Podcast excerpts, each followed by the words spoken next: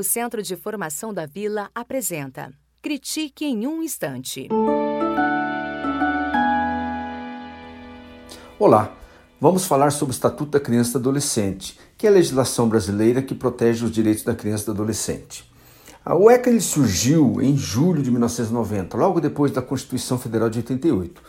Como vocês sabem, a Constituição Federal de 88 ela teve como ideia força a reconstrução democrática da vida do país, depois de mais de duas décadas de regime militar. É, a época da Constituinte, é, movimentos populares, movimentos sociais relacionados, ligados aos direitos da criança e do adolescente, fizeram inúmeras pressões para que os deputados consagrassem um, a garantia dos direitos da criança e do adolescente. E aí os deputados inseriram na Constituição o artigo 227. O artigo 227 ele é uma referência paradigmática na evolução dos direitos da criança e do adolescente no Brasil. Aliás, poderíamos dizer que até no mundo, porque o ECA, antes mesmo da aprovação da Convenção da ONU dos Direitos da Criança e do Adolescente, que foi em 89, e a nossa Constituição é de 88, o, o, o, a Constituição trouxe esse artigo 227 que trouxe uma revolução na ideia de proteção aos direitos da criança e do adolescente. Trouxe a ideia de proteção integral, proteção integral sobre todos os direitos da criança e do adolescente, os direitos civis, os direitos sociais, e, de, e a, a ideia de prioridade absoluta no atendimento a esses direitos. Então foi realmente uma grande é, revolução para todos nós. Foi trazer essa ideia de ideia força de proteção integral e prioridade absoluta. O ECA ele trouxe é, consequências muito positivas na evolução do atendimento dos direitos da criança do Brasil. É claro que a, a evolução da, da legislação não garante por si só a evolução no atendimento desses direitos, né? Depende de políticas públicas eficazes, efetivas, depende de uma consolidação no atendimento. E nós somos um país desafiador, um país cheio de desigualdades sociais e que tem ainda grandes desafios na ideia de integração da cidadania para todas as crianças e adolescentes. Mas, de qualquer forma, houve alguns pontos positivos que é, causaram, trouxeram uma verdadeira revolução no atendimento dos direitos da criança e do adolescente. E é esse lado positivo que eu gostaria de destacar para vocês. Poderia aqui ficar falando muito tempo, como nós temos um tempo curto, eu vou destacar alguns pontos. A, a primeira, a ideia de é, fortalecimento e consolidação da, da justiça da infância e juventude. Hoje nós temos um conjunto de atores na área da justiça que trabalham é, em prol da criança e do adolescente. Temos o juiz, temos o membro do Ministério Público, temos o defensor público e, junto com esses atores, tem um conjunto de outros atores é, técnicos que trabalham é, na área da infância e juventude, psicólogos, assistentes sociais, é, pedagogos e inúmeros outros técnicos. Houve também um ponto positivo, foi assim é, uma atenção mais destacada para os direitos da criança e do adolescente na área da saúde, por exemplo.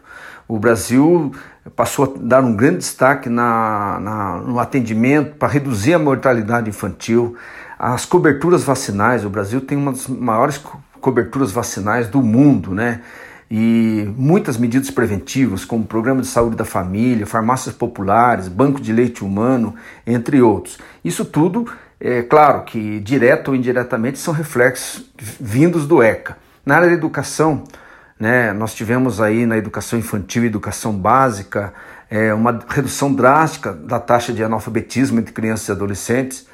Nós tivemos uma taxa enorme de ingresso nas creches e pré-escolas, né? É claro que ainda existem muitos desafios, é, mas assim, nós tivemos grandes avanços e isso precisa ser reconhecido.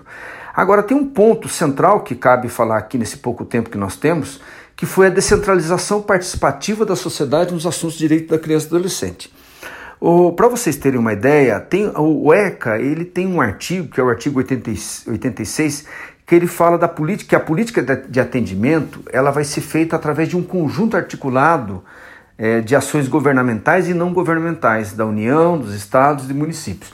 O que significa isso? Significa ideia de, uma ideia de trabalho em rede, uma ideia articulada de trabalho em rede. Quando a gente fala em rede, é rede mesmo, é pensar assim, um conjunto de pontos é, que se interligam para garantir eficiência e eficácia no atendimento. Isso é muito interessante. Então, hoje, vamos, vamos pegar um exemplo prático. Se você pegar a escola de qualquer município, ela própria já é um polo irradiador de proteção aos direitos da criança e adolescente. Mas se ela precisar, por exemplo, de alguém na área da assistência social, ela já tem possibilidade de encaminhar para o setor social do município, tem possibilidade de encaminhar para os CRAS, para os CREAS.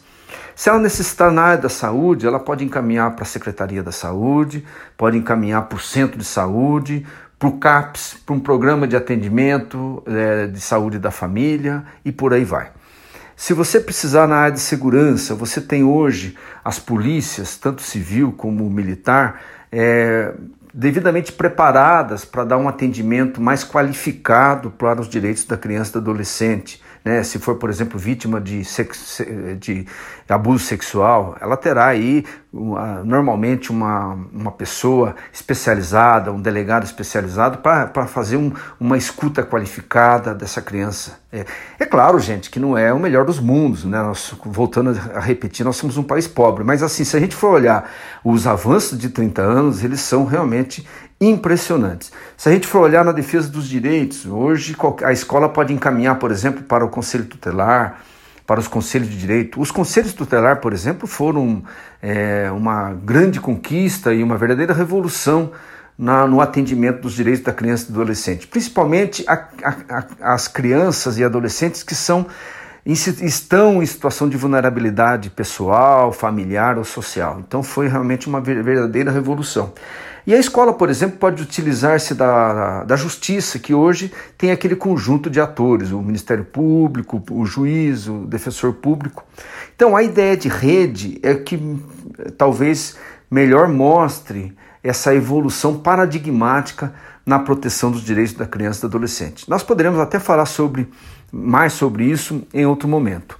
É, eu sou Antônio Carlos Osório Nunes, também conhecido por Osório, sou do Ministério Público de São Paulo e foi um enorme prazer falar com vocês. O Centro de Formação da Vila apresentou Critique em um Instante.